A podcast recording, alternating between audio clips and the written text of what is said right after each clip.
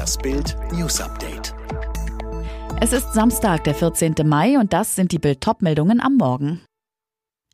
Kiew sieht dritte Phase des Kriegs. Russland stoppt Stromexport nach Finnland. So entlastet die Ampel die Deutschen und wie viel für sie im Entlastungspaket steckt. Die ukrainische Führung sieht den Beginn der dritten Phase des russischen Angriffskriegs und eines damit verbundenen langwierigen Kampfes.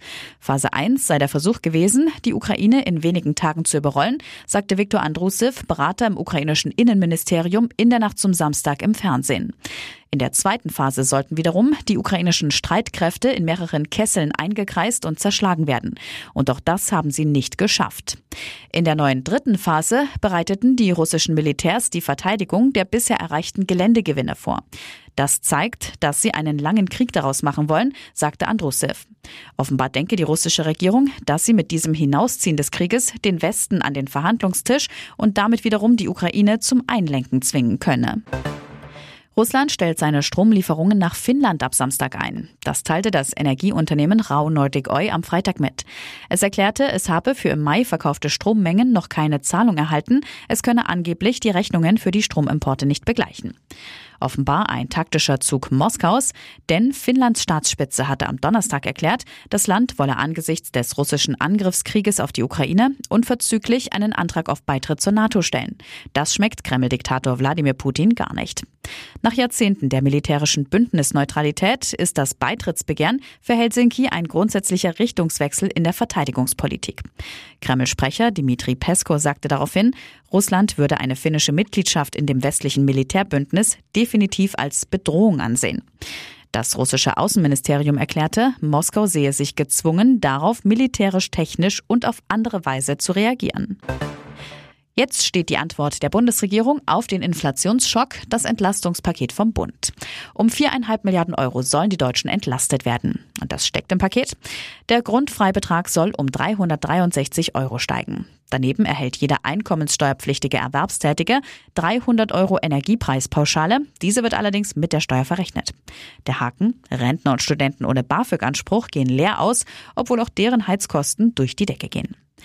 Die Pendlerpauschale für Fernpendler, 21 Kilometer und mehr, steigt um 3 Cent. Kinder in armen Familien erhalten ab Juli einen Sofortzuschlag von 20 Euro pro Monat. Hartz-IV-Empfänger erhalten einmalig 200 Euro, ALG-1-Empfänger einmalig 100 Euro. Ob das ausreicht? Fakt ist, im April lag die Inflationsrate bei 7,4 Prozent. Kritik am Maßnahmenpaket kommt vom Steuerzahlerbund. Wegen der Inflation kann der Staat mit deutlich höheren Einnahmen rechnen. Diese Mehreinnahmen müssen vollständig zurück an den Steuerzahler fließen. Verteidigungsministerin Christine Lambrecht ist wegen ihres Urlaubsflugs mit Sohn Alexander immer mehr unter Druck. In einer repräsentativen INSA-Umfrage für Bild spricht sich eine absolute Mehrheit der Deutschen von 55 Prozent für einen Rücktritt der Ministerin aus. 19 Prozent sehen dazu keinen Grund. Verheerend ist auch das öffentliche Echo auf die Skandalministerin. Unter der Überschrift Die Null-Bock-Ministerin heißt es im neuen Spiegel. Im sechsten Monat ihrer Amtszeit als Verteidigungsministerin sorgt Christine Lambrecht mit ihren privaten Aktivitäten für Schlagzeilen. Politisch aber ist die Sozialdemokratin bisher ein Totalausfall. Nach Bildinformationen will Kanzler Olaf Scholz dennoch an Lambrecht festhalten, um nicht innerhalb weniger Wochen die zweite Ministerin zu verlieren. Zumindest bis zur NRW-Wahl.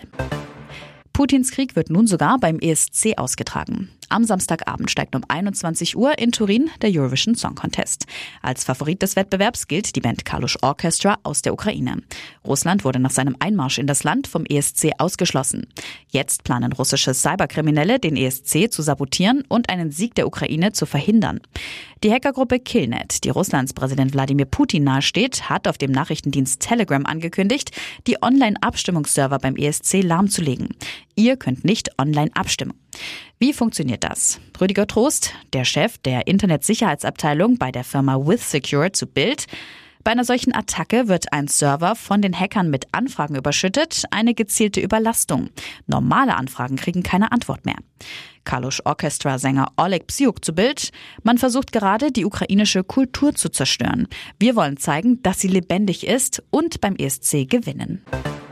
WM-Fehlstart für Deutschland. Die DEB-Auswahl verliert ihr Auftaktspiel bei der Eishockey-WM in Finnland gegen Rekordweltmeister Kanada mit 3 zu 5. Im Blickpunkt Jessica Campbell. Mit der Kanadierin stand erstmals eine Co-Trainerin beim deutschen Männerteam am Eis und das ausgerechnet gegen ihr Heimatland. Vor der Partie machte die Assistentin von Bundestrainer Toni Söderholm dem DEB-Team noch Mut, klopfte fast jedem einzelnen Spieler auf die Schultern. Doch es half nichts. Titelverteidiger Kanada nur mit NHL-Profis auf dem Eis, mindestens eine Nummer zu groß. Toni Söderholm war trotz der Niederlage nicht unzufrieden mit seiner Mannschaft. Das Ergebnis geht schon in Ordnung. Der Charakter und die Stimmung im Team passen. Trotz der Niederlage war auch viel Positives in unserem Spiel. Für die DEB-Auswahl geht es schon jetzt am Samstag in ihrem zweiten Gruppenspiel gegen die Slowakei weiter.